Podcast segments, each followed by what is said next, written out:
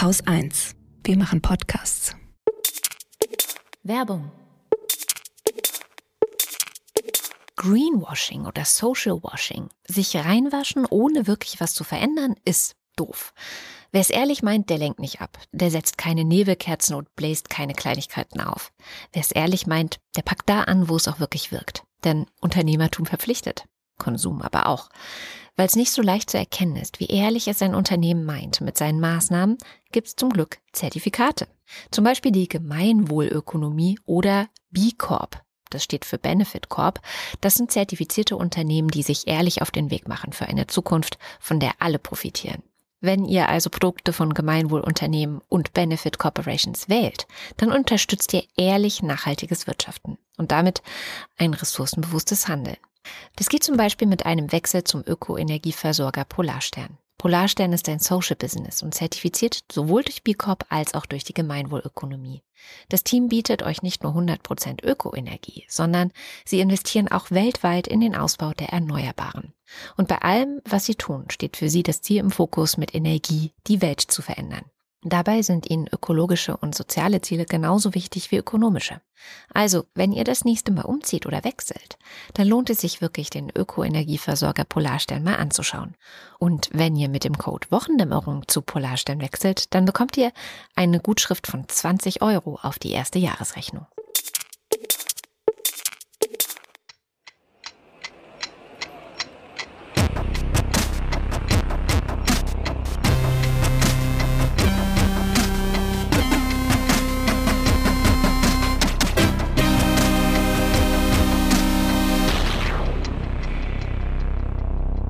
Willkommen zur Wochendämmerung vom 1. September 2023 mit Prigoschin, einem Nachtrag der Verkehrsinfrastruktur, der Ukraine, chinesischem Territorium, der Kindergrundsicherung, brennenden Elektroautos, dem neuen Klimakommissar, medialen Narrativen, Schamjaf zu Syrien, dem Grundeinkommen, einer guten Nachricht, einem Putsch, einem Limerick der Woche, Nationalliberalismus, Holger Klein, dem Börsenticker und Katrin Rönecke. Hm, ich fange an mit einem Nachtrag.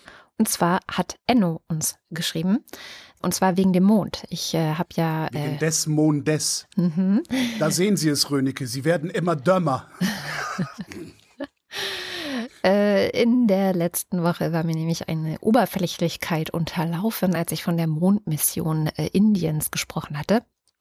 Enno schreibt, äh, dass es gar nicht da zum Südpol ging, weil man dort Wasser vermutet, sondern äh, ist äh, Chandrayaan 3 auf der Südhalbkugel gelandet, aber recht weit entfernt vom Südpol, schreibt er. Ähm, Hauptziel der Mission, ich zitiere ihn einfach mal, Hauptziel der Mission ist dementsprechend auch nicht die Suche nach Wasser auf dem Mond, sondern Chandrayaan 3 soll physikalische Planetenmodelle überprüfen. Astrophysiker haben solche Modelle entwickelt, mit denen sie feststellen wollen, ob Exoplaneten habitabel seien, also Leben tragen könnten. Um zu gucken, ob diese Modelle auch korrekt funktionieren, wird Chandrayaan 3 sie vom Mond aus an der Erde ausprobieren. Vereinfacht gesagt, Wasser suchen sie schon mit Chandrayaan 3, aber nicht auf dem Mond, sondern auf der Erde. Zitat Ende. Danke Enno und Entschuldigung für diese fehlerhafte Darstellung. Da ist auch die Tage, ich, eventuell sogar heute irgendwas an mir vorbeigeflogen. Diese ganzen Sonden, die da so abstürzen und, und crash gelandet werden und sowas, die sind voller Schadstoffe. Und jetzt scheint es erste Sorgen zu geben, dass ähm, wenn wir dann irgendwann mal da oben Wasser gewinnen wollen für die Raumfahrer, äh, dass die dann kontaminiertes Wasser kriegen. Oh. Das fände ich irgendwie ganz lustig auf eine Art, weil Oh. wir sind halt nicht nur zu Hause scheiße. Ja, äh, das erinnert mich jetzt an so eine Folge Futurama, aber ja. Also mit dem Müllball, mit diesem. Mhm, genau. Der dann zurückkommt. Ich habe auch einen kleinen Nachtrag noch, und zwar über Jewgeni Prigoschin, ähm, den ehemaligen, mittlerweile verstorbenen Chef der sogenannten Wagner-Gruppe, also eine Söldnertruppe, die weltweit äh, sehr viel Schaden angerichtet hat. Es gibt einen Podcast vom Guardian, ähm, der heißt, weiß ich gar nicht, wie der heißt. Jedenfalls, ich verlinke das. Da, da gibt es eine Folge aus der vergangenen Woche, die heißt The Final Weeks of Yevgeny Prigoschin. Und das ist ein ausführliches Gespräch, knappe halbe Stunde mit Piotr Sauer. Das ist der Russland-Korrespondent des Guardian. Und der fasst den gesamten Prigoschin nochmal zusammen. Und das fand ich doch sehr erhellend und, und angenehm kompakt, weil ja doch sehr viel zu hören, zu lesen und zu sehen war in den letzten Wochen und Monaten über diesen Mann. Jupp. Link in Show Notes. Dann bleiben wir mal in der Gegend, äh, und zwar in der Ukraine. Da gibt es Neuigkeiten, gute Neuigkeiten, würde ich sagen, und zwar in Bezug auf die Rückeroberung der besetzten Gebiete, der russisch besetzten. Das melden zumindest verschiedene Medien, allerdings meistens äh, in Berufung auf Kiew.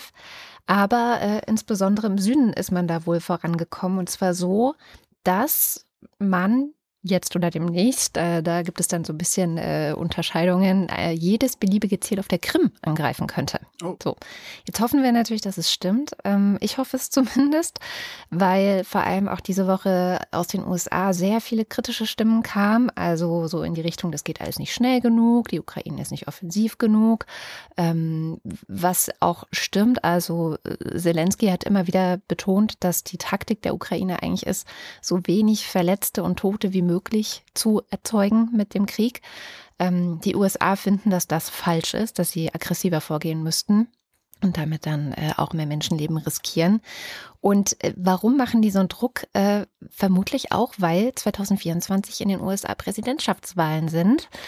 Und nicht wenige befürchten, dass es dann einen Wechsel an der Spitze geben könnte ob mit Trump, DeSantis oder wem auch immer, äh, irgendein Populist dann das Ganze übernimmt. Bisher haben sie sich alle ähm, im Wahlkampf, der ja schon läuft, weil jetzt die ähm, Kandidaten nominiert werden, ähm, so geäußert, dass äh, man davon ausgehen kann, dass die Unterstützung der USA für die Ukraine dann beendet wäre. So weil America First und so. Das heißt, die USA hoffen auf einen größeren Fortschritt schon in diesem Jahr und ähm, vielleicht kann man auch sagen, dass die äh, Ukraine auf eine Art auch aggressiver ist. Also es gibt ja seit Wochen, Monaten äh, schon Angriffe durch Drohnen auf russischem Gebiet. Ähm, und von der richtigen Drohnenwelle hat jetzt diese Woche auch Bloomberg berichtet. Also da geht's voran und auch ähm, sehr schön fand ich einen Podcast auch ähm, mit dem Militärexperten Christian Mölling. Die Ukraine, die Lage heißt der Podcast und er hat diese Woche in seinem Podcast sich auch vorsichtig optimistisch über die Vorstöße der Ukraine geäußert. Ich habe da mal äh, einen kleinen Ausschnitt mitgebracht draus, habe ich mir mal erlaubt rauszuschneiden das, was Sie eben beschrieben haben, als sozusagen Ziel für dieses Jahr, dass man in eine Position kommt, dass man bis zum Asowschen Meer alle Logistiklinien mit Artillerie beschießen kann. Halten Sie das für realistisch, dass es erreicht wird? Ja, das halte ich für realistisch. Das heißt nicht, dass es jetzt passiert. Ich habe ja keine Glaskugel, aber ich halte es für für realistisch. Eben unter auch den am Anfang genannten Annahmen. Ähm, russische Reserven gehen ganz stark in die Knie und äh, den Ukrainern gelingt es auch durch den Rest der Minenfelder äh, einigermaßen gut durchzukommen, so dass es, also die Beschreibung zur Zeit ist jetzt ist sozusagen der Knoten geplatzt. Ich bin noch ein bisschen vorsichtig, ob der wirklich geplatzt ist und das jetzt sozusagen so, so ein äh, man fährt nur noch den Abhang runter ist. Ich glaube, das ist kein Spaziergang. Das wäre der falsche Eindruck, den wo ich den Eindruck hatte, das ist jetzt auch in der letzten Woche so der Zungenschlag entstanden bei einigen, die es unbedingt so haben möchten, dass das jetzt jetzt wird's ganz einfach. Ich glaube, das ist das ist falsch auch so ranzugehen, weil das in der deutschen Debatte ja immer dann ganz ganz schnell verzerrt wird. Aber ich sehe schon, dass die Wahrscheinlichkeit, so muss man sagen, enorm steigt gerade, dass man es schafft, die, die nächsten größeren Ortschaften zu erobern, die zu befestigen und von da aus dann tatsächlich die russischen Versorgungslinien und die russischen Truppen weiter unter Druck zu setzen. Und unter Druck setzen heißt dann wirklich, dass es für sie so unangenehm ist und sie auch keinen Nachschub mehr ausreichend haben, ähm, dass sie sich möglicherweise irgendwann zurückziehen müssen. Oder sie verbrennen halt Massen an, an Menschen, was jetzt auch nicht ungewöhnlich wäre. Also vorsichtig optimistisch und ähm, äh, Krim kam ganz kurz darin jetzt auch vor. Also die Frage, ob dann tatsächlich die Krim angreifbar wäre, ähm, steht tatsächlich im Raum und dadurch hätte Kiew dann mehr Verhandlungsmasse. Da gab es jetzt auch eine etwas andere Gangart äh, von Zelensky, der so sich ja quasi schon politisch geöffnet hat in Richtung, hm, hallo Russland, lass doch mal darüber reden, was wir machen mit der Krim. Und ich fand es ganz gut, wie Mölling das beschrieben hat und habe das deswegen auch einfach mal mitgebracht. Zurzeit auch geht man möglicherweise, ich will es mal so rum sagen, geht man davon aus, dass Moskau erkennt, verdammt, wir können das nicht mehr lange halten. Die Ukrainer werden irgendwann durchbrechen. Und dass man jetzt ins, in, in das Gespräch reinbringt, die Möglichkeit, pass auf, wir sind sowieso dann da. Das wird ungemütlich für euch. Wir können es, ich glaube, Zelensky hat gesagt, demilitarisieren. Also die Soldaten ziehen sich zurück, was aus Sicht der Ukrainer natürlich auch total charmant ist, weil dann müssen sie auch kein weiteres militärisches Risiko eingehen und können quasi eine Art von, ich sag mal, kampfloser Übergabe der, äh, der Krim oder einen zumindest, also das ist ja noch nicht, dass man es politisch dann zurück hat, aber dass man zumindest einen neuen Status hat, der auch eine, wie soll man sagen, ähm, eine militärisch andere Situation auf der Krim einfach bedeutet. Und das ist eine Option, wo ich sagen würde, okay, die Ukrainer eröffnen jetzt, auch kurz bevor wir in die, äh, in die Stillstandsphase durch das Wetter gehen oder eine andere Phase gehen, eröffnen sie einen anderen Gesprächsfaden oder einen zusätzlichen Gesprächsfaden zusätzlich zu der Friedenskonferenz in Saudi-Arabien, der militärischen Möglichkeit, die deutlich geworden ist und dem politischen anderen Zungenschlag, den Zelensky jetzt reingebracht hat. Äh, und ich glaube, da kommt es ganz brutal auf das Wording ab, an. Wenn man es schafft zu sagen, also die Krim wird entmilitarisiert, die Russen ziehen ab, die Ukrainer stellen aber keine äh, militärischen Verbände, sondern nur, was ich was, Militärpolizei oder sonst irgendwas auf das Gebiet. Ähm, oder noch weniger. Ich glaube, da sind, da ist jetzt sozusagen der Raum, über den man, wo aus Kiew vielleicht jetzt das Angebot gekommen ist, zu verhandeln. So dass es für Putin so ist, dass er eben nicht sich geschlagen geben muss. Man kann, kann auch sein, dass Putin sagt, nee, mache ich nicht. Dann, in dem, was ich jetzt aufgemalt habe als Option, wäre es so, dass die Ukraine die militärischen Möglichkeiten hat, Russland permanent auf der Krim zu beschießen. Die Anschläge nehmen zu, es wird schwieriger, die zu versorgen. Ähm, das heißt also, es entsteht der Eindruck eines, eines unvermeidlichen Endes. Die Frage ist nur, wie lange zieht es sich? Ähm, wie viele Verluste sind auf der russischen Seite und natürlich auch auf der ukrainischen Seite. Aber die Annahme ist, dass das Pendel eher dann in Vorteil für die Ukraine eigentlich anfängt dann auszuschlagen. Ja, und das hat mich sehr optimistisch gestimmt, muss ich sagen. Jetzt verstehe ich das. Ich hatte mich nämlich die ganze Zeit schon gewundert, was mit dem Zelensky los ist, mhm. weil der ja gesagt hat, naja, wir können auch ruhig mal über eine Verhandlungslösung auf der Krim reden. Mhm. Da dachte ich, jetzt ist, ist der, was, was ist das denn? Jetzt will der sich um Kopf und Kragen reden, äh, aber ja, ja. Jetzt, jetzt ergibt das alles Sinn. Ja, es ist auch aus den Presseberichten mir nicht klar geworden, was gerade passiert und wie das ja, einzuordnen ja, genau. ist. Deswegen, ich höre den Mölling auch echt ganz gern ähm, und fand das jetzt sehr plausibel, wie er es erklärt hat. Mal gucken. Mhm. Also ich schätze mal, wir haben jetzt den September noch, um zu gucken, also mindestens den September mal gucken, wie dann, wie schnell dann Winter, Herbst und äh, eben die, die Bodenlage sich dann da ändert. Aber es drücken wir die Daumen. Habe ich noch einen. Ähm, in, wir hatten es, wir hatten's, glaube ich, schon mal damit, dass China gerne Kartenmaterial benutzt, um seinen Anspruch über fremde Territorien zu begründen. Ich meine, ich meine, wir hätten das schon mal irgendwann in der Sendung besprochen. Ja, ja, ja. Ähm, äh, das war äh, im Zusammenhang mit dem Barbie-Film, oder? Ich weiß ich es weiß nicht mehr. Ja. Naja. Irgendwer wird sich daran erinnern und wenn nicht, ist auch egal. Weil da so eine Karte aufgetaucht war und so. Und dann haben manche nee, Länder ich, gesagt, ich, nee. Ich meine, da ging es eher um sowas wie Tibet oder, oder so. Oder hm. ich, keine, weiß ich nicht, echt nicht mehr. Äh, jedenfalls äh, hat Newsweek diese Woche darüber berichtet, dass äh, in China diese Woche eine Karte veröffentlicht worden ist, in der auf magische Weise ein bisschen Indien zu China gehört Ach. und außerdem ein bisschen Russland. Oh. Ähm, da geht es konkret um eine Insel im Amur, Grenzfluss zwischen, zwischen China und Russland.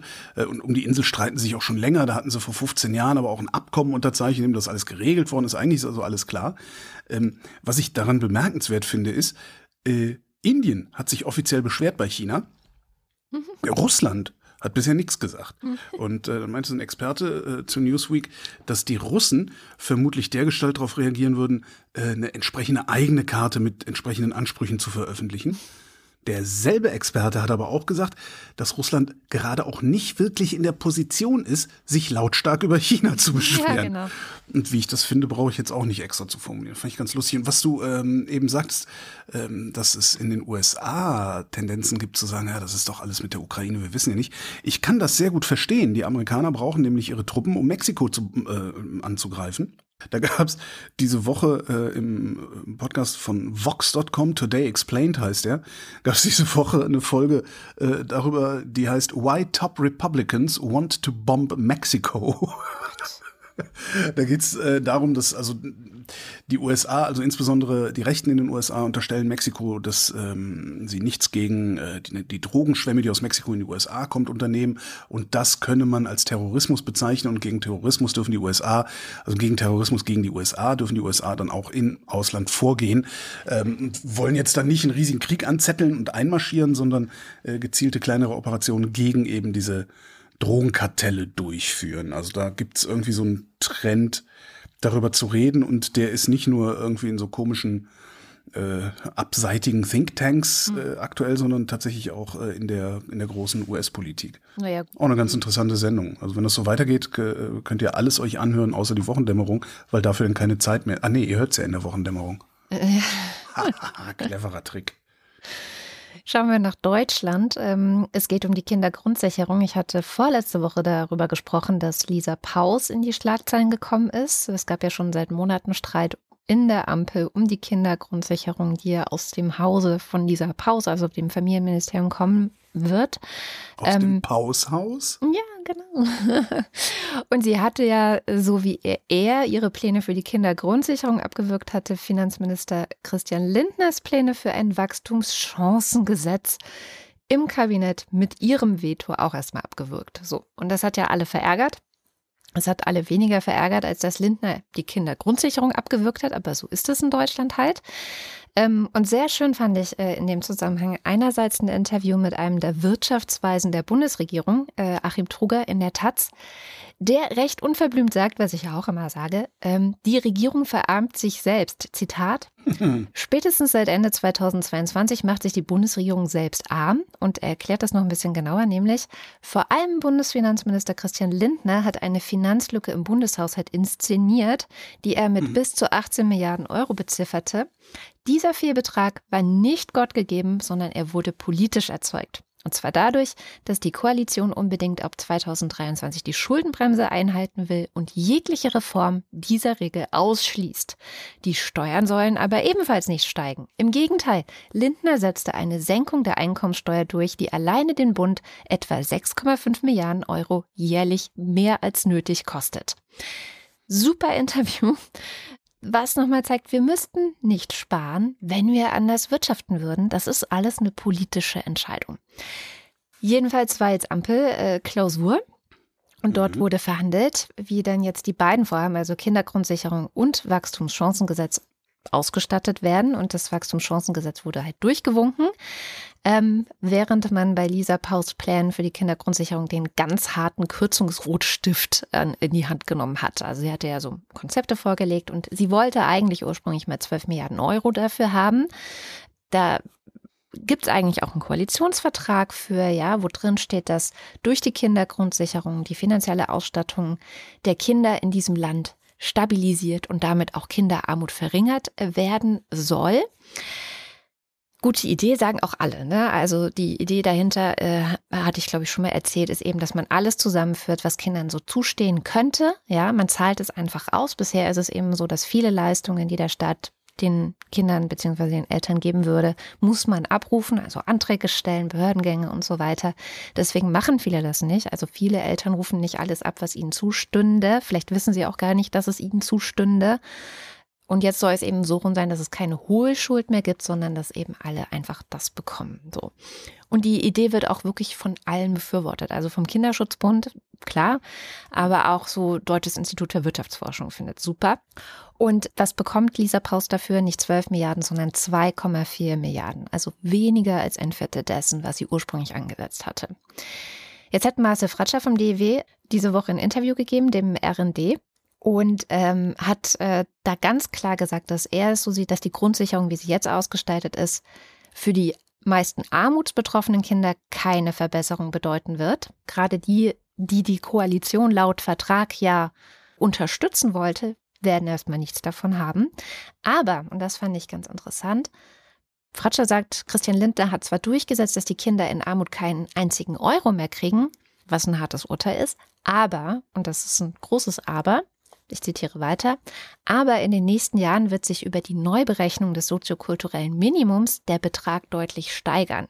Hm. Und er geht davon aus, dass wir in vier Jahren eine Kindergrundsicherung haben werden, die vom Volumen her deutlich über 10 Milliarden Euro liegen wird, weil er auch davon ausgeht, dass die Inanspruchnahme hoffentlich Richtung 90 Prozent und mehr geht und zweitens eben, weil es eine neue Berechnungsgrundlage dieses soziokulturellen Existenzminimums geben wird und dabei vermutlich mehr Geld bei rumkommen wird. Und darum, sagt er, schaue ich optimistisch in die Zukunft.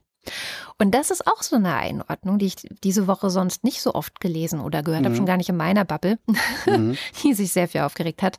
Äh, zu Recht trotz allem. Ne? Also diese Armutsfeindlichkeit auch in den Äußerungen von Lindner, in der Presse und so in den Medien, das war wirklich schlimmster Klassismus letztendlich. Aber trotzdem stimmt es mich doch ein bisschen optimistisch und ich frage mich, ob die Grünen sich dann doch nicht ganz so krass über den Tisch ziehen lassen haben, wie viele denken. Apropos Schuldenbremse, ich habe äh, diese Woche mit Maurice Höfgen gesprochen, ich weiß nicht, ob du den kennst, ein junger, junger Ökonom und Sachbuchautor, mhm. äh, für den AWO-Podcast, über genau das Ding, über die Schuldenbremse und natürlich auch über Armut und Kinderarmut und sowas alles. Und ähm, ich weiß nicht mehr genau, wie er es formuliert hat, aber ich glaube, es war sowas wie, äh, das, das ist nix was man in Geld ausdrückt und wo man irgendwie das Falschen anfängt, wenn es um arme Kinder geht, sondern das äh, wäre, würde zum, zum zivilisatorischen Anstand gehören, ja. dass es keine arme Kinder gibt. Ja. Da brauchen wir gar nicht drüber reden. Das fand ich eigentlich ein ganz schönes, schönes Argument. Noch ein Podcast für die Show Notes und einer von mir, wie es sich gehört. Sehr gut. Okay, Innenpolitik sagst du. Ähm, das Deutsche Institut für Urbanistik hat äh, sich die Verkehrsinfrastruktur angesehen, und zwar nur die kommunale Verkehrsinfrastruktur, nicht die des Bundes, und hat einiges an Zahlen veröffentlicht. Jetzt äh, hasse ich es ja eigentlich, viele detaillierte Zahlen zu senden, mhm. weil nach der dritten Zahl folgt niemand mehr. Ich mache das jetzt aber mal trotzdem, weil das sind spektakuläre Zahlen. Also, die Straßenlänge in den Kommunen beträgt knapp 714.000 Kilometer.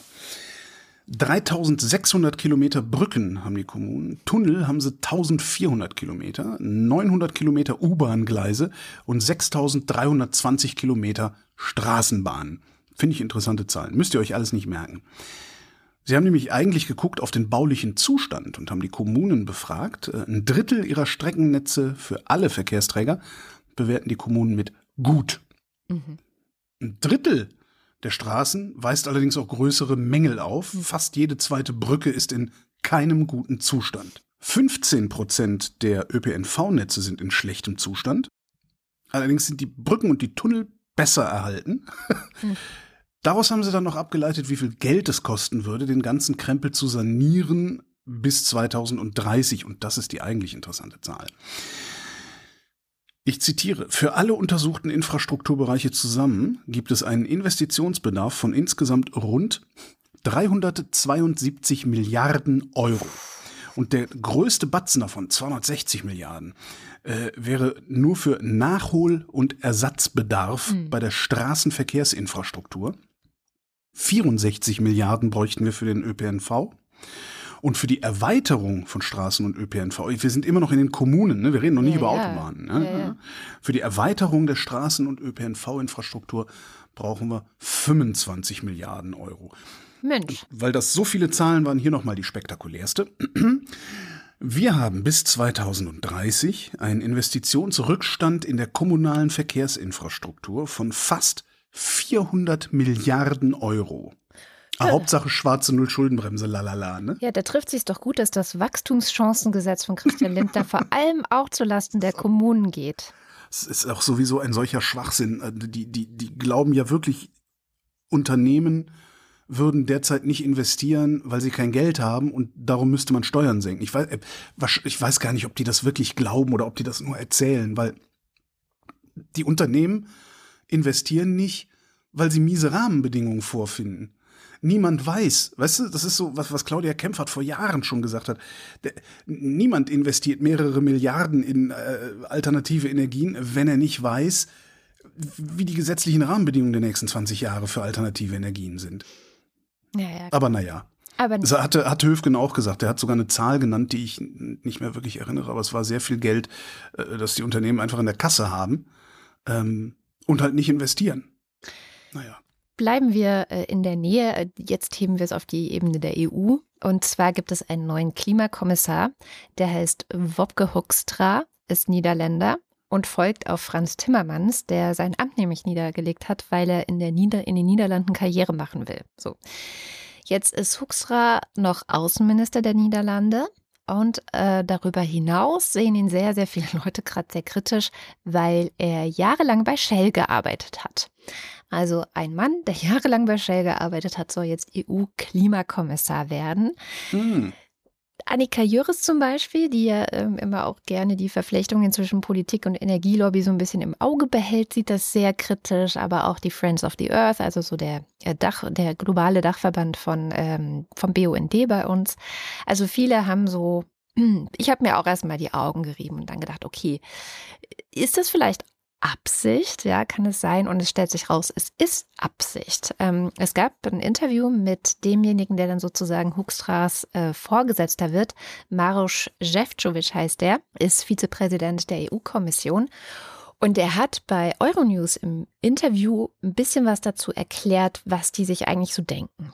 We are in a in a new phase because I mean until now we've been focusing a lot on legislative work. So I think we built this uh, new political but also legislative framework for the Green Deal. And and now we are approaching the phase which would be equally challenging if not more. And this is rollout. Uh, this is proper implementation. This is how to make sure that uh, um, uh, this uh, climate transition will be done in, in socially fair way, that it will help our industry to be a top competitor. And I think that also our uh, industry should know that we are here to fight for them. We want them to not only to stay, but to prosper in Europe because we've been uh, the first major economy who started uh, to tackle the climate uh, change with all the vigor, we have uh, excellent innovators, great companies, and I, and I think that uh, we have to work closely with our citizens and with the industry to make Green Deal reality and to really demonstrate that this is our strategy for growth. Also, was will die EU erreichen? Sie will die Leute mitnehmen, wie es immer so schön heißt. Also sie,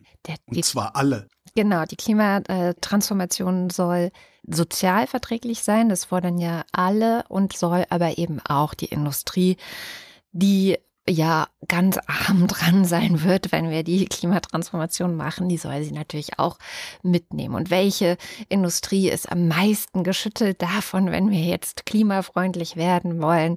Ähm, ich polemisiere jetzt äh, ganz stark, aber das ist natürlich die, äh, die ganzen Energieriesen. Und um noch ein bisschen mehr zu polemisieren, also wenn man gerade das Beispiel Shell anschaut, die haben letztes Jahr ja einen Rekordgewinn gemacht von irgendwie 36 Milliarden Euro, womit sie den Gewinn verdoppelt haben im Vergleich zum Jahr davor.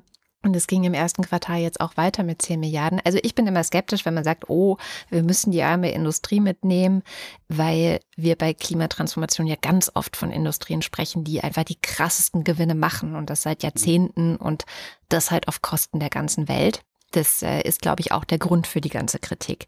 Aber ich habe mich gefragt, ob es nicht vielleicht trotzdem gut ist, wenn einer sozusagen die Klimapolitik der EU vorantreibt, der die Logiken dieser Unternehmen auch irgendwie kennt. Ich so. habe die ganze Zeit habe ich im Kopf ein äh, geflügeltes Wort des großen Satirikers F.W. Bernstein. Die schärfsten Kritiker der Elche ja. waren früher selber welche. Ja. Ja, wer, wer bösartig ist, interpretiert das als wer früher im Glashaus gesessen hat, soll heute auch nicht mit Steinen werfen. Das machen Rechtskonservative sehr gerne. Ich interpretiere das aber ganz anders. Ich interpretiere das so, die schärfsten Kritiker der Elche können so scharf kritisieren, weil sie wissen, wie es ist, ein Elch zu sein. Ja, und ich meine, er ist Niederländer. Die Niederländer machen gerade auch in Sachen Umwelt- und Klimapolitik sehr viel mehr als wir zum Beispiel. Machen nicht alle sehr viel mehr als wir? Fast alle.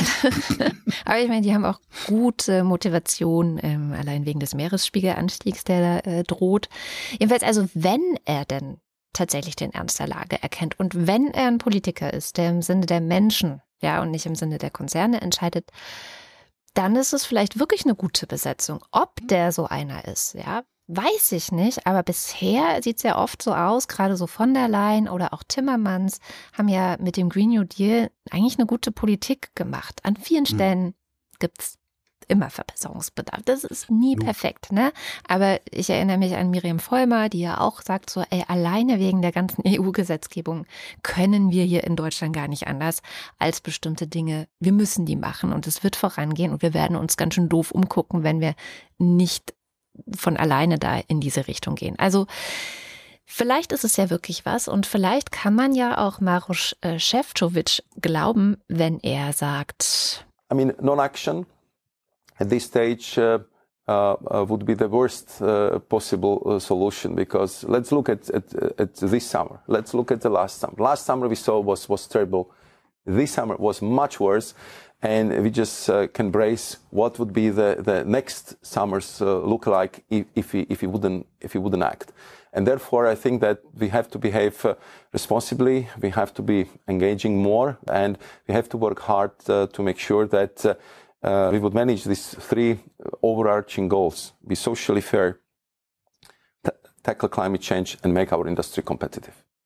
Und das Schöne ist, wir werden es ja sehen. Ja. Ne, die, ich habe auch wenig Hoffnung, aber ein bisschen ist halt immer da. Äh, vor den Niederlanden, so ungefähr vor den Niederlanden, ich weiß nicht, ob du dich erinnerst, hat neulich ein Autofrachter gebrannt, die Fremantle Highway. Ja, na klar. Ne?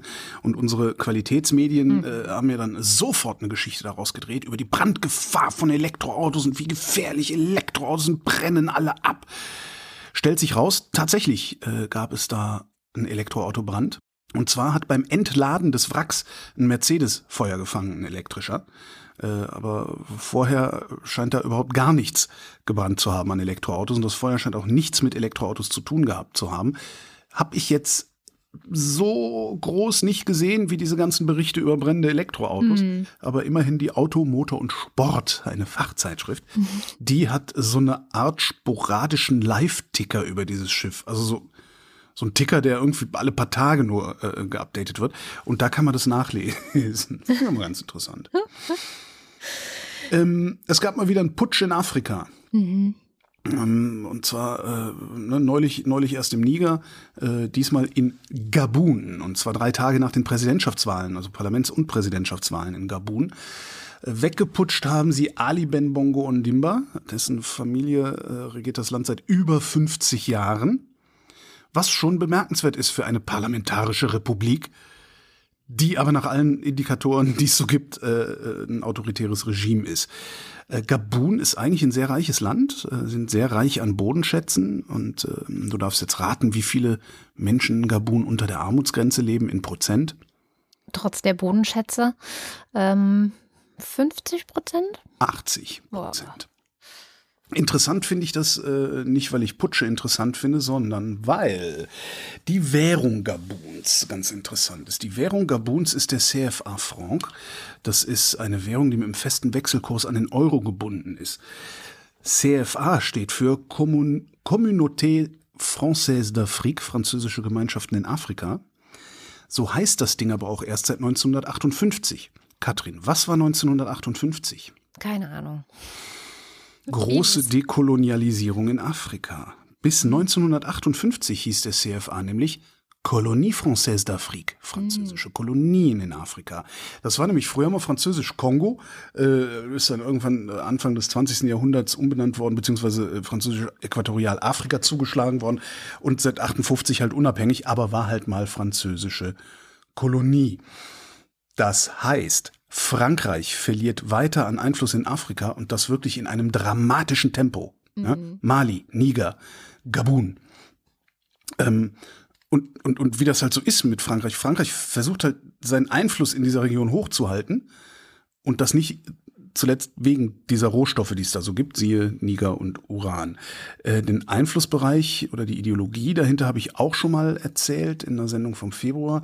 Das nennt man France-Afrique. Mhm nicht wenige und vor allen Dingen in Afrika selbst äh, nicht wenige sehen in diesem Begriff nichts anderes als eine Bezeichnung für den französischen Neokolonialismus, ja. der dann halt eher äh, marktgetrieben ist und nicht äh, schwertgetrieben.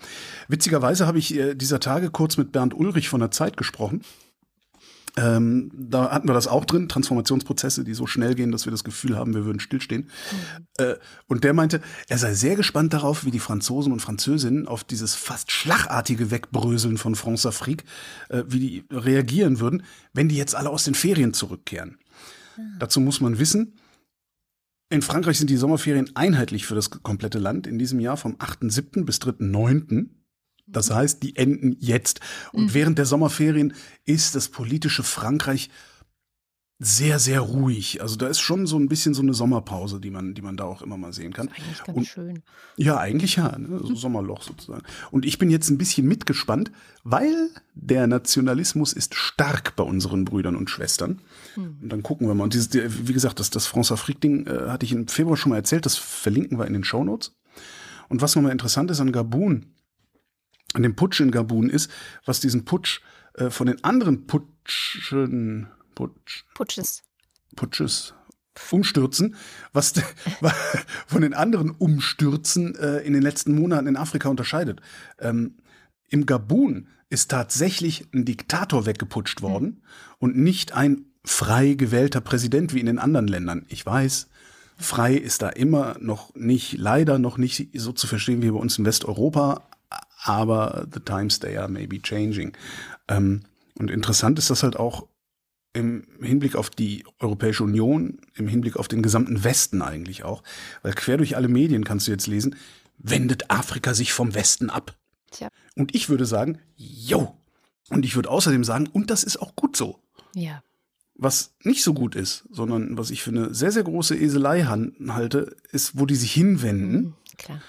Ne? China, Russland, äh, wobei BRICS. BRICS. Ja. Und, ja. Und, und, und das, das schließt aber dann am Ende trotzdem nicht aus, dass Afrika sich irgendwann sich selbst zuwendet, weil groß genug sind sie, stark genug sind sie, reich genug sind sie, jung genug sind sie. Eigentlich könnten die uns in, weiß ich nicht, 20 Jahren einfach mal komplett den Rang abgelaufen haben, wenn die sich zusammenreißen. Ähm, und, und vielleicht tun sie das. Also wir haben ja auch ein paar Jahre dafür gebraucht, uns gibt ja-. Genau, es gibt ja auch genug Ansätze und Organisationen dafür und Menschen, Ja, die ja, ja, ja. da sich echt dahinter klemmen. Also insofern, ich bin da auch optimistisch.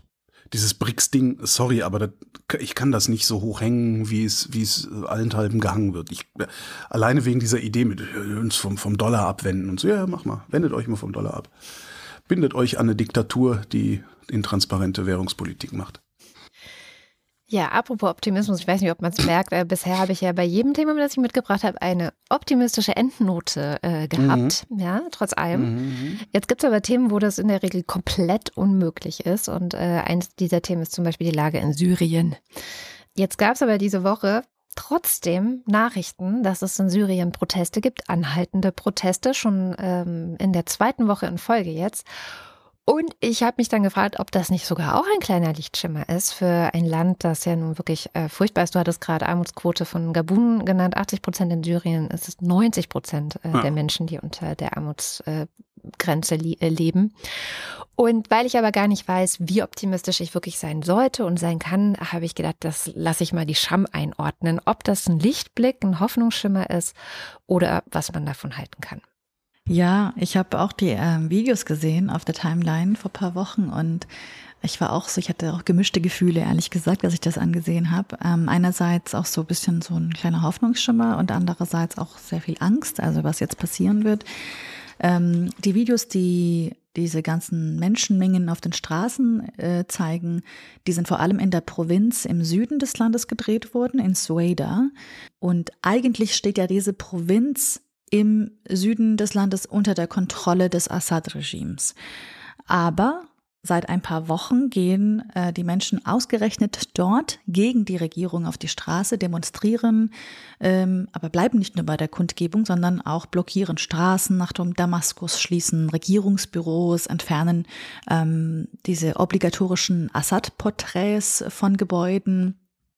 Und also es geht gerade sehr hitzig zu. Es ähm, hat angefangen eigentlich als eine Reaktion auf äh, Preiserhöhungen, wie so eigentlich ein, auch immer solche Proteste starten. Vor etwa zwei Wochen hatte die Regierung nämlich die staatlichen Subventionen für die Kraftstoffpreise gestrichen. Und dann ist der Benzinpreis, äh, ja, hat sich dann verdoppelt. Taxi- und BusfahrerInnen haben angefangen zu streiken. Geschäfte blieben geschlossen. Die Preise für Lebensmittel sind dann auch über Nacht bis zu 100 Prozent angestiegen. Im Norden des Landes, also ein Gebiet, das gerade nicht von der Regierung kontrolliert wird, als anders als der Süden, schaut man mit äh, ja mit Hoffnung auch auf diese Proteste. Also Aktivistinnen dort äh, sagen in Interviews gerade, ja, äh, das ist gerade sehr wichtig, dass sich so Zivilproteste in diesen Gebieten auch einfach bilden.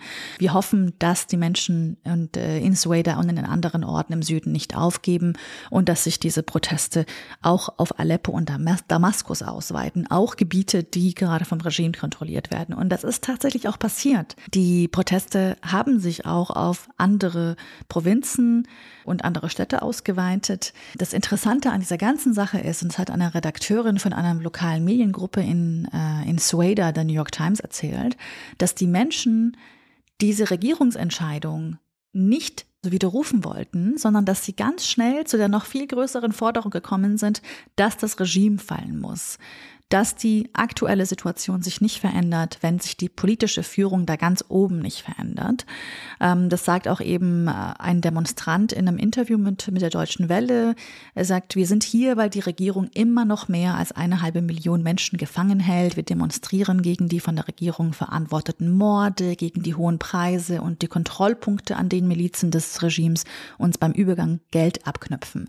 Also merkt man so ein Teil der Gründe, sind sozusagen diese jetzt, äh, höheren Preise. Wenn, also vielleicht äh, erinnern sich ja einige an, an den Anfang dieser pro-demokratischen Bewegung. Die hat ja immer noch nicht aufgehört, aber 2011 ähm, hat sie eben sehr ja, hat sie enorm Fahrt aufgenommen damals, hat Zehntausenden von Menschen das Leben gekostet. Das ist ehrlich gesagt sogar noch untertrieben. Manche äh, sprechen immer wieder von ähm, bis zu 300.000 ähm, ZivilistInnen, die gestorben sind. Ähm, und Seit 2011 gab es immer wieder zu kleineren Protesten, also auch nachdem sozusagen 2014, 15 auch so die größeren Protestwellen abgeklungen sind, gab es immer wieder kleinere Proteste, auch im Süden des Landes, aber sie hatten nie das Ausmaß erreicht, wo, wo sozusagen jetzt, ja, die gesamte Welt da eigentlich gerade hinguckt. Und ähm, BeobachterInnen sagen, die Proteste in Sueda sind deswegen so bedeutsam, weil, naja, dass äh, die Menschen, die sich gerade auf den Straßen versammeln dort in Sueda, Drusen seien. Und Drusen sind eine der Minderheiten des Landes und die scheinen anscheinend sehr geschlossen gegen das Regime zu sein. Damals 2011 waren sie nicht so wirklich beteiligt an diesen Prozessen. Und es ist auch äh, bedeutend, weil die Regierung sich bisher ja auch immer mit dem Argument gerechtfertigt hat, dass es den Minderheiten im Land schlechter gehen würde oder dass es, äh, dass ihnen Gefahr drohen würde, wenn sie die Macht abgeben würden. Und zu diesem Punkt kommt natürlich auch, dass einfach die Wirtschaft zusammengebrochen ist. Also diese Preiserhöhungen machen richtig viel was aus. Die Hungersnot ist nicht unwahrscheinlich für sehr, sehr, sehr viele Menschen. Nach mehr als äh, ja mittlerweile jetzt einem Jahrzehnt Krieg leben laut den Vereinten Nationen ungefähr 90 Prozent der Bevölkerung unterhalb der Armutsgrenze. Also das muss man sich auch irgendwie auch vorstellen. Ich kann es mir nicht vorstellen. Tatsächlich mehren sich jetzt auch in Sueda neben diesen ganzen ja, wirtschaftlichen Forderungen einfach auch zunehmend die Forderungen, die so auch auf der internationalen Bühne immer wieder äh, diskutiert worden sind, zum Beispiel nach der Umsetzung der Resolution 2254 des UN-Sicherheitsrates. Wer sich mit der Situation in Syrien beschäftigt, der weiß, dass es eben die Resolution ist, die die Machtübergabe des Assad-Regimes an eine neue Regierung fordert. Und sie fordern das nicht, also die, die, die Menschen in Sueda fordern das nicht nur in diesen Demonstrationen, sie haben sogar auch ihre eigenen lokalen bewaffneten Gruppierungen mittlerweile. Also nach, im Laufe der Jahre haben sie sich da so ein bisschen mehr organisiert, äh, sozusagen ein wenig autonom, in begrenztem Maße, aber ein wenig autonom geworden. Und manche Expertinnen sagen sogar, dass das Kräfteverhältnis nicht zugunsten der Sicherheitskräfte von Assad ausfällt.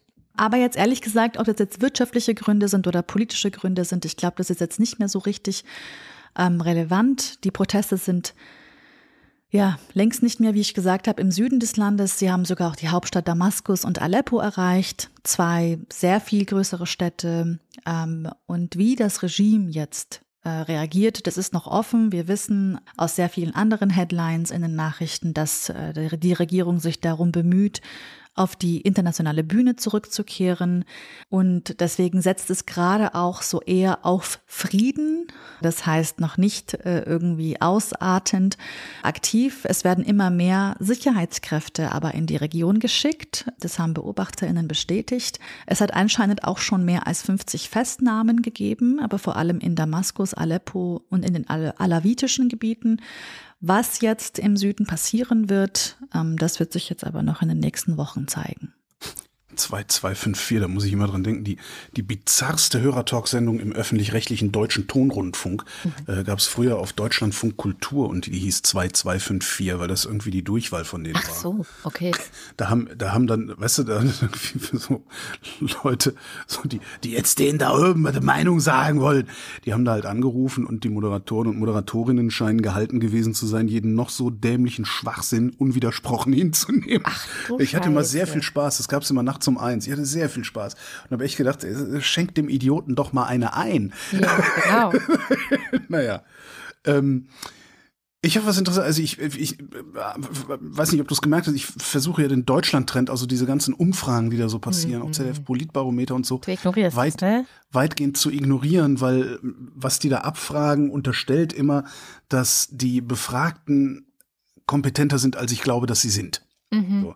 Das heißt, was sie wirklich abfragen, ist äh, ihre eigene Wirkung, also Medienwirkungsforschung ist das eigentlich, was da passiert. Ähm, und nicht äh, tatsächlich die Abfrage von politischen Einstellungen, weil die hast du halt, entweder du liest dich tief rein oder bist ja, sowieso genau. mit so einem Thema beschäftigt oder du hast deine Meinung, die von der letzten Schlagzeile von der letzten Tagesschau oder sowas kommt. Ähm, manchmal sind da aber interessante Sachen drin und äh, diesmal war ein interessantes Datum dabei. Da haben sie gefragt nach der Wählbarkeit, der grundsätzlichen Wählbarkeit von Parteien. Mhm. Wen kannst du dir grundsätzlich vorstellen zu wählen? Das ist die CDU, CSU vor der SPD, vor der FDP, vor den Grünen, vor der AfD, vor den Linken. Mhm. Vor zwei Jahren waren die Grünen noch deutlich vor der FDP. Mhm. Was ich als Stützung meiner These betrachte, dass da Medienwirkung abgefragt wird als alles andere. Ja. So, bemerkenswert ist es, äh, die haben auch nach Wählbarkeit von Parteien aus Sicht der Parteianhänger gefragt. Und okay. dann geguckt, wer von denen kann sich, notwendigerweise haben sie das geguckt, wer von denen kann sich grundsätzlich vorstellen, AfD zu wählen. Mhm. Und da ist die Verteilung auch so, wie man es erwarten würde. Neun Prozent der CDU-Anhänger können sich das vorstellen, fünf Prozent SPD, ein Prozent Grüne. Und der Ausreißer, der kommt jetzt, das sind die FDP-Anhänger. Mhm. Mehr als jeder fünfte FDP-Anhänger, genau 22 Prozent, kann sich vorstellen, die AfD zu wählen. Und das sagt gleichzeitig nicht nur was aus über die AfD, sondern auch jo. über die FDP. Jo. Und was das aussagt, kann man nachlesen. Jetzt kommt ein Buchtipp. Ähm, Patrick Barners, äh, FAZ-Feuilleton Feuilleton-Redakteur, glaube ich, ist er. Der hat dieses Jahr ein Buch veröffentlicht, das heißt Die Wiederkehr, die AfD und der neue deutsche Nationalismus. Und darin beschäftigt er sich auch mit dem deutschen Nationalliberalismus. Mhm. Und der war schon immer stark in der FDP. Er war auch schon mal stärker in der FDP mhm. und er scheint aber immer noch, 22 Prozent, sehr stark zu sein im FDP-Milieu. Mhm. Und falls jetzt Nationalliberalismus zu abstrakt klingt, das Synonym dafür ist Rechtsliberalismus. Das Ganze ist nicht per se schlecht. Ne? Also der Nationalliberalismus, der stammt halt so aus der Zeit, in der Nationalismus den Deutschländern, also die vielen deutschen Fürstentümer und was es da so alles gab, die Deutschländer, daher übrigens der Name Deutschländerwürstchen. ja, wenn mhm. du dich fragst, wieso heißen diese Würste, so ja, Deutschländerwürstchen. Mhm. Also, Hab ich mich nie gefragt, aber danke. Echt? Ich habe mich das immer gefragt. Ähm, in den Deutschländern gab es ja dann äh, die Bewegung, eine nationalistische Bewegung, die gesagt hat, wir wollen einen Staat, wir wollen ein Reich hier haben. Und das ist prinzipiell schon mal ganz geil, dass man sagt, nee, komm, äh, lass uns doch zusammengehen, dann sind wir stärker äh, nach innen und nach außen, eine schöne Sache und sowas. Also eine Nation zu schaffen, wo vorher keine Nation ist. Mhm. Da ist Nationalismus schön. Mittlerweile ist Nationalismus natürlich wie aller Nationalismus erstens überflüssig und zweitens äh, zu ja, so einem Nationalchauvinismus verkommen, der dann gerne als Patriotismus verbrämt wird. Ähm, ja. Das war der Deutschland-Trend. Ich fand es nur interessant, dass äh, so viele in der FDP ja, äh, so sehr also, rechtsoffen sind. Ne? So überrascht es mich. Das heißt, äh, klar, die, die, die AfD ist eine, eine zutiefst neoliberale Partei, hatten wir ja letzte Woche auch. Ähm, gleichzeitig ist es aber auch eine rechtsextreme Partei. Das heißt, 22 Prozent der FDP-Anhängerinnen ist es mindestens egal, ja, genau. wenn Faschisten regieren. Und das finde ich schon mal echt beachtlich, wirklich beachtlich und bedenklich. Es wundert mich andererseits auch nicht Nee, mit der genau. FDP, weil was ich schon für Anschüsse kassiert habe, weil ich Dinge über die FDP im Radio gesagt habe, huiuiui. Okay. Naja, ich habe noch eine gute Nachricht mitgebracht. Obwohl, ich habe ja eigentlich Oh. schon ein paar gute Nachrichten, finde ich. Ich auch noch. Mhm. Ähm, aber eine geht noch, sie kommt aus den USA. Und es geht um Schwangerschaftsabbrüche. Mhm. Und äh, zwar wurden in den USA Gegnerinnen von äh, Schwangerschaftsabbrüchen, die, die haben ja immer so einen, wir, wir belästigen Leute, die in Kliniken Schwangerschaftsabbrüche vornehmen lassen wollen und auch wir belästigen das Personal und so. Äh, Mit so, die, klein, mit so kleinen Fötuspüppchen. Ich hätte gern so eins. Falls mir irgendjemand sowas besorgen kann, schick mal her. Okay. Jedenfalls, die hatten in Washington eine Klinik belagert, in der eben Schwangerschaftsabbrüche vorgenommen werden, hatten das Mhm. Personal eingeschüchtert, hatten versucht, die gewaltvoll daran zu hindern, ihren Job zu machen und haben das dann natürlich auch alles noch gefilmt und auf Facebook gepostet. So. Und jetzt hat ein Bundesgericht alle fünf verurteilt. Zitat aus der Zeit. Die Geschworenen sahen es als erwiesen an, dass sich die Gruppe verschworen hatte, die Bürgerrechte anderer zu verletzen. Wow. Auch hätten die fünf gegen ein Gesetz verstoßen, das den freien Zugang zu Gesundheitsdiensten vorschreibt. Zitat Ende. Das Strafmaß wird in den USA ja oft erst äh, später festgelegt, das machen die Geschworenen nicht selber, aber ihnen drohen jeweils bis zu elf Jahre Gefängnis. Verschwörung, ja. Ja, genau, drei Jahre Haft unter Aufsicht und eine Geldstrafe von bis zu 350.000 Dollar. Ähm, zumindest hat das das US-Justizministerium jetzt mitgeteilt. Und das finde ich einen sehr guten Schlag, genauso wie auch ähm, dieser Proud Boys-Typ, ja, der ja eine der Hauptfiguren ähm, beim Sturm auf das Kapitol am 6. Januar äh, 2021 ähm, angesehen wird und da ja auch äh, ja, maßgebend war, der wurde nämlich auch gerade von einem Gericht äh, verurteilt und zwar zu 17 Jahren Haft, was ich auch sehr begrüße. Also ich finde, dass in den USA ist vieles im Arsch. Aber manchmal treffen dann so Gerichte dann doch ganz gute Entscheidungen, gerade auch wenn es darum geht, die Demokratie und die Bürgerrechte zu verteidigen. Und das finde ich, das finde ich schon, das ist ein Lichtblick in den Ja, ja. Ist, ich ich finde das auch au- äh, so, so auf einer abstrakten Ebene auch ganz interessant, wie du sagtest, da ist vieles am Arsch, aber äh, die Judikative funktioniert dann letztlich doch. Dass da oft auch Urteile rauskommen, die uns nicht gefallen, Mhm. äh, ist was Supreme anderes. Court und so. Supreme ne? Court, ah, es gibt's in Deutschland ja auch hier aktuell Till Lindemann, der Rammstein-Sänger, äh, wo, wo einfach die Ermittlungen eingestellt worden sind, äh, ja. aus Mangel an Anfangs, Anfangsverdacht, weil sich keine Zeugen beibringen haben lassen. Ähm, das ist nicht schlecht. Das mag einen ärgern, weil man den Lindemann vielleicht für ein Arschgesicht hält oder irgendwas. Ja? Aber schlecht ist das nicht, weil im Zweifelsfall gilt das genauso für dich. Ja, ja, klar. Und das finde ich, finde ich halt auch damals, ne, ich, mein, mein beliebtestes Beispiel ist ja immer die äh, äh, angeblichen Kohlspenden, diese zwei Millionen, ähm, wo Kohl auch durch Zahlung einer Auflage von, ich weiß gar nicht mehr, 400.000 oder so, also richtig viel Geld äh, vom Haken gelassen worden ist. Und alle haben sich aufgeregt.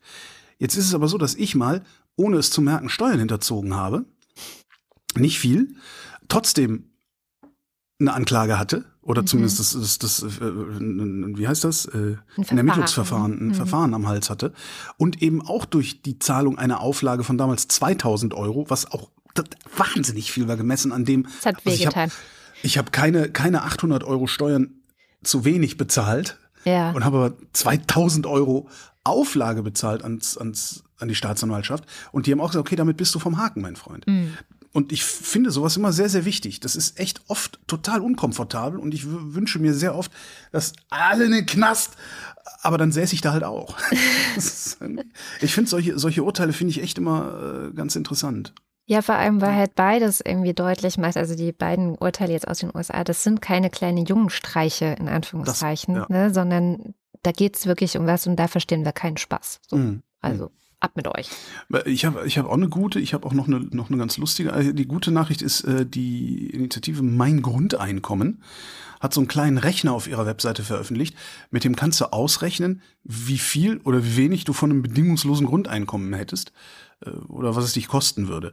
Was sie vorschlagen, also deren, deren Prämisse ist, wir machen eine einheitliche Einkommenssteuer von 50 Prozent auf sämtliche Einkommensarten, Flat Tax für alle Mhm. und dann 1200 Euro bedingungsloses Grundeinkommen. Mhm. Und der Rechner sagt, wenn du ansonsten nichts verdienst, also ansonsten kein Einkommen hast, kriegst du 1200 Euro. 200, ja, genau. Wenn du ansonsten 1200 Euro netto hast, bekommst du 584 Euro obendrauf. Mhm. Ja, weil du musst halt von den 1200, die dazukommen, noch Steuern zahlen. Wenn du ansonsten 1500 netto hast, was der Schnitt im Mindestlohn ist, kriegst du immer noch 511 Euro obendrauf. Und die Grenze, ab der so ein Grundeinkommen bei 50% Einkommensteuer sozusagen neutral für dich wäre, die liegt bei 3350 netto. Ab 3350 netto würdest du, wenn du Grundeinkommen draufkriegst, noch mehr zahlen müssen. Mhm. Weil aber ab einem bestimmten Betrag sozusagen, also es gibt eigentlich eine negative Einkommensteuer Genau. bis zu einem bestimmten Betrag. Genau. Mhm. Genau. Und was das dann auch noch machen würde, also ich finde diese Zahlen jetzt gar nicht so dramatisch, also ich finde, sie hört sich eigentlich ganz gut an. Äh, Das, was es auch machen würde, ist, ähm, die gesellschaftlichen Machtverhältnisse würden einmal richtig kräftig durchgeschüttelt. Ja. Und das, liebe Katrin, kann von uns hier oben natürlich niemand wollen. Ich fand es ja ziemlich cool. Aber naja. Und noch einen habe ich, und zwar eine Studie.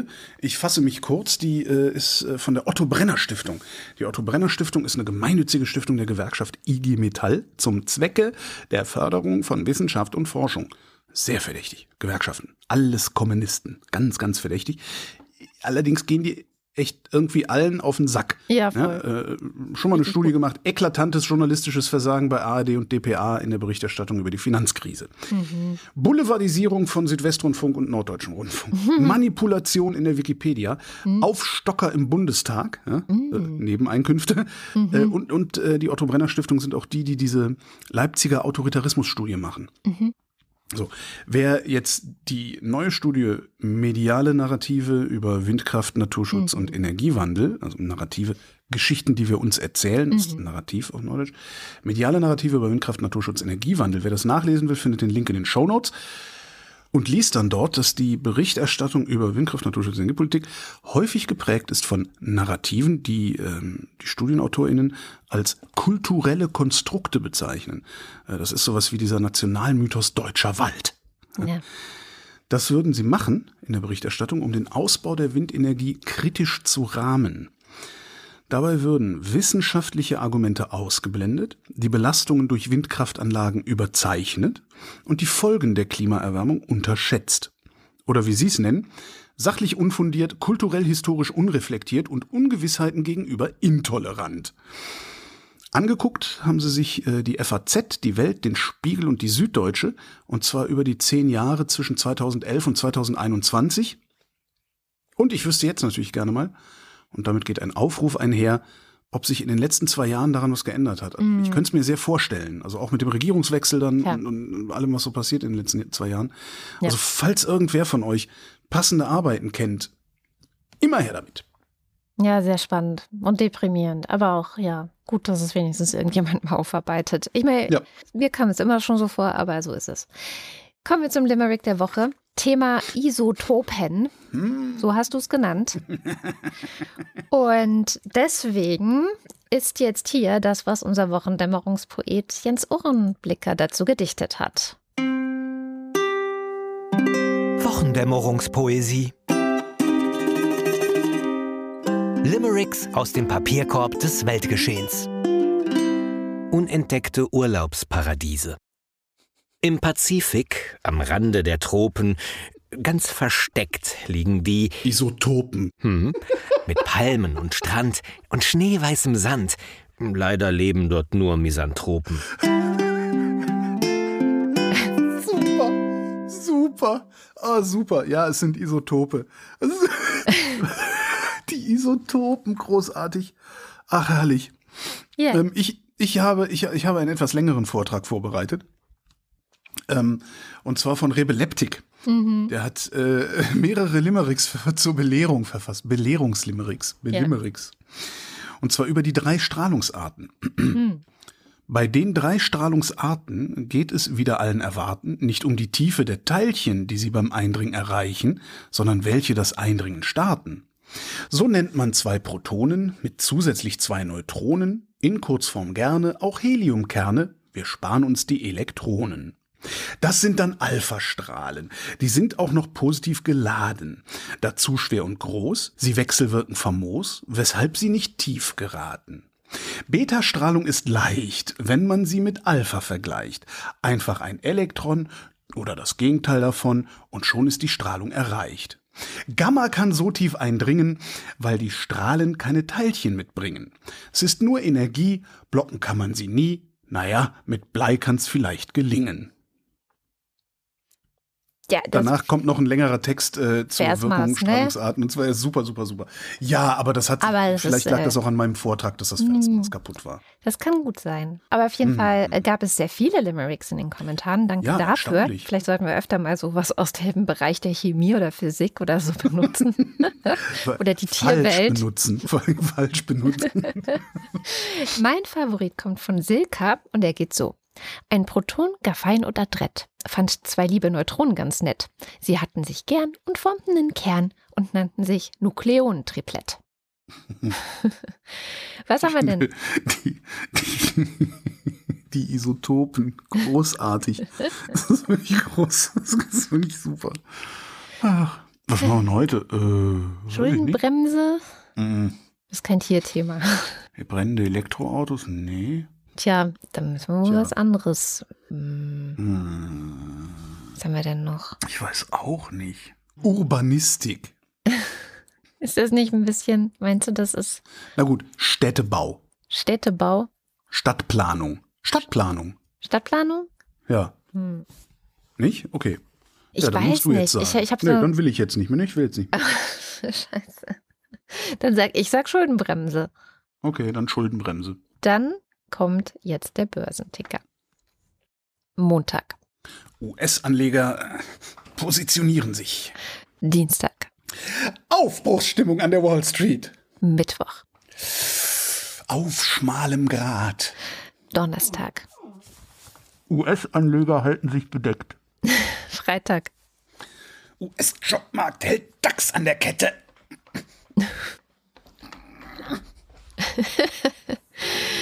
Und damit sind wir am Ende der Sendung. Und wie immer am Ende der Sendung bedanken wir uns bei allen, die sie möglich machen. Vielen Dank, dass ihr sie möglich macht. Falls noch nicht, schaut mal vorbei auf wochendämmerung.de. Da gibt es einige Wege, wie ihr uns unterstützen könnt. Entweder direkt aufs Konto oder auch über Apple oder bei Steady. Ähm, da gibt es auch einen werbefreien Feed. Und falls ihr bei den Ultras oder dem Fanclub Mitglied werdet, dann lesen wir am Ende der Sendung eure Namen vor. Und das kommt jetzt. Dims 1. Was Abi? Ich verstehe gar nicht, warum nicht schon längst die Abi-Zeitung 1990 des Burkhardt-Gymnasiums aufgetaucht ist. Ha, aha. Alexander Bonsack hört etappenweise das Ministerium der Zukunft und ist ziemlich begeistert und verstört zugleich, vor allem als es hier so heiß war. Marc Bremer. Oliver Delpi, Für mehr Hundesnacks, der Maya-Fanclub. Silke Dietz, Der Dösewicht, der auf dem Carryway in Irland wandert und sich erkältet hat. Grüße von der Akademie Mimi. Doris Day wie Doris Day, Olaf und Fiete. Erik Fröhlich, Nein mit F, genau wie man es ausspricht. David Hasenbeck, Adrian Hauptmann. Stefan Havranek, Wing Commander Lord Flashard sein politisches Sommerinterview. Herr Scholz, der Deutschland-Trend zeigt eine erhöhte Zufriedenheit mit Ihrer Führung, obwohl Sie drei Monate im Urlaub waren. Irritiert Sie das? Da muss ich korrigierend eingreifen. So gehen keine öffentlich-rechtlichen Sommerinterviews. Äh, überhaupt gehen solche Interviews nicht so, sondern öffentlich-rechtliche Interviews gehen so. Herr Scholz, der Deutschland-Trend zeigt eine erhöhte Zufriedenheit mit Ihrer Führung, obwohl Sie drei Monate im Urlaub waren. Wie sehr irritiert Sie das? Katharina Höhl, Der Jan, Matthias Johansen, Arndt J. Kästner, Sabine Lorenz, Müsli Müsli Miam Miam Miam, Reglo Nilk, Rufus Platus, Nu, sagen Chris und Moni, Jörg Schickis für mehr Flausch, Kriegst die Tür nicht zu. Joachim Urlas, So, dann muss und so weiter. Jens Viehweg, Bernd und Frosche W. Möller, Andreas Werner, Justus Wilhelm, Babette, stimmt. Äh, äh, äh, äh, äh, äh, äh, äh, Babette Bauer! So. Guido Baulich, Und hier der Fanclub. Silke grüßt Andy und Agathe Bauer, Timo Altfelde, Katrin Apel, Anja und Jan aus Bielefeld. Friedrich Spahn. Aus persönlichen Gründen lege ich alle politischen Ämter nieder. Bürgergeld reicht mir, die Arbeit lohnt sich einfach nicht. Ist auch, wenn ich das schon höre, Lohnabstandsgebot. Hm. Es heißt Lohnabstandsgebot und nicht Sozialleistungsabstandsgebot. Das heißt, man muss sich um die Löhne kümmern, dass die einen ordentlichen Abstand zu den Sozialleistungen haben, nicht umgekehrt. Tja, Was sind das für Demagogen eigentlich? Oder wie nennt man so Leute? äh, Nennt Poli man das Demagogie? Nee. Wie nennt man das denn? Lobbyisten. Propaganda. Da, dies, Matze aus Spandau. Simon Axmann, Dirk B Frau Rabe, Bachfluenzeln, Martin Balaschk. Sebastian Banse, Johannes Baumann. Thomas Bauer, Jan Beilicke. Florian Beisel, Oben. Peter Blachani, Jan Blendeck. Bibi Blocksberg. Markus Boslett. Um teilzunehmen, brauchen Sie kein teilzunehmen. Klaus Breyer. Daniel Bruckhaus, Martin Buchka. Clemens Langhans und Christoph Henninger. Es war einst in Kölle beim Puff. Viele Leute tauchten dort uff. Christoph Henninger und Clemens Langhans. Mit Massen an Köfte ging's uns ziemlich döfte, der Rest verschwand alles im Suff. Gian Andrea Konzett. Auch schön erzählte Christoph. Nee, und der äh, Dingens, äh, der Markus, der war ja auch da. Äh, nicht so wie der Markus war da. Ja, ja, da, der war da, hat der Dingens erzählt. Sicher, das darf ja wohl nicht wahr sein. Habe ich Markus auf Instagram äh, eine Nachricht gesagt, hör mal, das nächste Mal, wenn du auf meine Party kommst, sagst du wenigstens mal Hallo. Markus so, oh Gott, ja, entschuldige bitte. Dann haben wir noch so ein bisschen hin und her geschrieben. Stellt sich raus, war eine ganz andere Party, der war gar nicht in Odonien. Sehr schön. Katrin Czernotzki. Thomas D. Eigentlich heiße ich Dana. Der Wind, der Wind, das himmlische Kind. Felix, der bei 60.000 Hitzetoten nur in Europa und nur in diesem Jahr langsam den Glauben daran verliert, dass die Menschheit vernunftbegabt ist. Tja, Cristiano del Tauscho. Jan und Steffi empfehlen euch und so weiter. Roland Erck. Claude Fankhauser. Matthias Flader. Wenn du den Fnord nicht siehst, kann er dich auch nicht essen. Oliver Förster. Der Fossibär. Olli Frank. Der Freibierfred. Andreas Freund. Ich komme immer noch nicht darüber hinweg, dass der Freibierfred rückwärts auch der Freibierfred heißt. Ach, deswegen. Hä? Sehr gut. Hm. Mariana Friedrich. Schrei deinen Scheiß ins Internet und so weiter. Vielen Dank für eure tolle Arbeit. Mareike Geib. Der Gotti. Jörnane Gott Göttich. Ich krieg's auch nie hin. Es ist, erfordert immer extreme Konzentration, da rüber zu kommen. Daniel Griesel. Bärbel Grothaus. Lohnarbeit. Oh. Miriam und David grüßen alle aus Gambia. Sally der Pinguin grüßt alle, die sie kennen. Hati grüßt Joni. Ricardo Gatter. F und H. Annika H. Simon Häkler. Antje Hanuschka. Silke Hartmann. Hanuschka. Hanuschka. Lars hat das Gefühl, dass seine Depressionen die angemessen sind und so weiter. Der Alexander Hauser. Jan Heck. Hans Herbst. Katharina, das darf doch wohl nicht wahr sein, Herbst. Ralf Herbst. Tobias Herbst. Stefan Herzog. Michael Heine. Es sprach der Buchdrucker zu seiner Nichte, hier ist meine Vierte, die ist gleich Geschichte. Paul Hilbert. Nils und Hilke. Benjamin Hupp. Benjamin Hupprath Barre. Gesundheit. Lola und so weiter. Ich will den Kapitalismus lieben, weil so viel für ihn spricht. Ich will den Kapitalismus lieben, aber ich schaff's einfach nicht. Ist bestimmt wieder aus irgendeinem Revolutionslied von euresgleichen, nicht? Ich, kann, ich kannte es bisher noch nicht.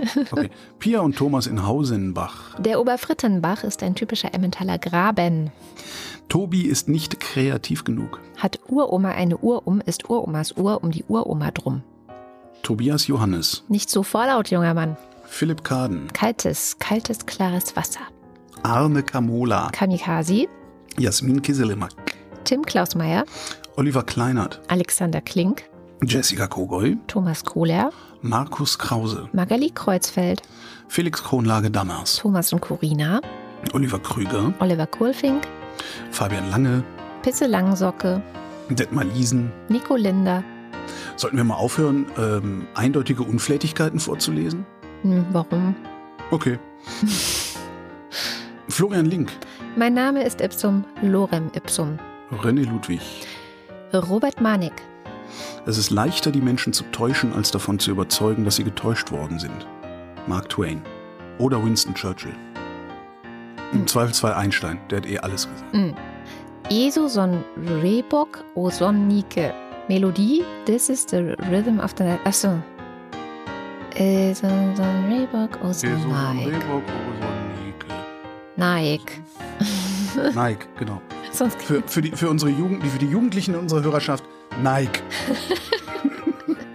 Martin Meschke, Never mind. Johannes Möller, Die Mulle. Celine Neubig, Frank Nitsche. Thorsten W. Noll, Bernd Nossem. Euro Opfer Kathole, Boris Perner. Nils Planthold, Josef Porter. Sebastian Quapp. Axel Rasmussen, Ich glaube an das Gute im Menschen, rate aber, sich auf das Schlechte in ihm zu verlassen. Florian Rempel, Sabine Rippschläger. Miriam Richter wie der Henker, Marc Riese. Anna Roth, Sven Rudloff. Aktuelles aus dem Fachblatt Postillon. Russische Behörden. Prigozhins Flugzeug ist aus dem Fenster gefallen. Der Schommi sagt Danke. Andi sagt auch Danke. Jürgen Schäfer. Lucy schickt kühlende Sommergrüße. Hm.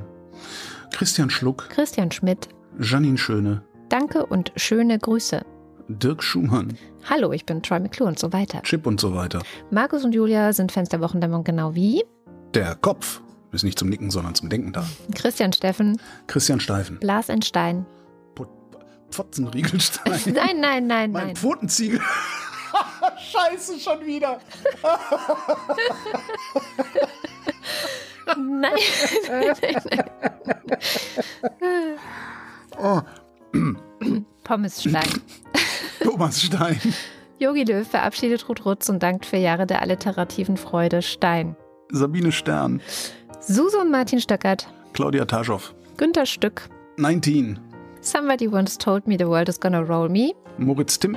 Mr. Tipp Hans freut sich über die Existenz von Andrea und der Wochendämmerung. und Anna und Gregor sind hocherfreut, denn sie, Genießen den Rest Sommer im Garten bei Priscilla und Gwyneth Molesworth. Sebastian und Henry, Biele und Alice und so weiter. Martin Unterlechner, Jan van Finkenreue. Henning Feller, Aura Fischer. Yannick Völker, Viele Grüße an alle Urlauber aus der Heimat von Andi. Andy? Andi. Andi. Sebastian zitiert Enno von Friedland und fragt sich, warum heißt es eigentlich Gefängnistagebuch und nicht Haftnotizen? Andreas Waschk. Martin Wittmann, Mein Name ist Lose, wird es günstiger, wenn ich gleich mehr nehme. Tobias Wirth, Cindy und Timmy Wüst. Uwe Zieling, Nico Erfurt. Sven Hennissen, Jennifer Herbert. Matthias Thome ist der kleine Kapitän, Anja und Bruno Kirschner. Anna und Georg mit dem kleinen Knusprig, Oliver Koch. Evelyn Künstler-Wiesmann, Susanne Schulze. Familie Felden und Knecht. Und Christoph Ziesecke. Vielen herzlichen Dank. Vielen, vielen Dank. Maja hat sich auch gemeldet für den Und Maya-Fanclub. im Büro Ja, für den Maya-Fanclub. für den Meier-Fanclub. Für den. Maya-Fanclub. Und das war die Wochendämmerung vom 1. September 2023. Wir danken für die Aufmerksamkeit. Wuff.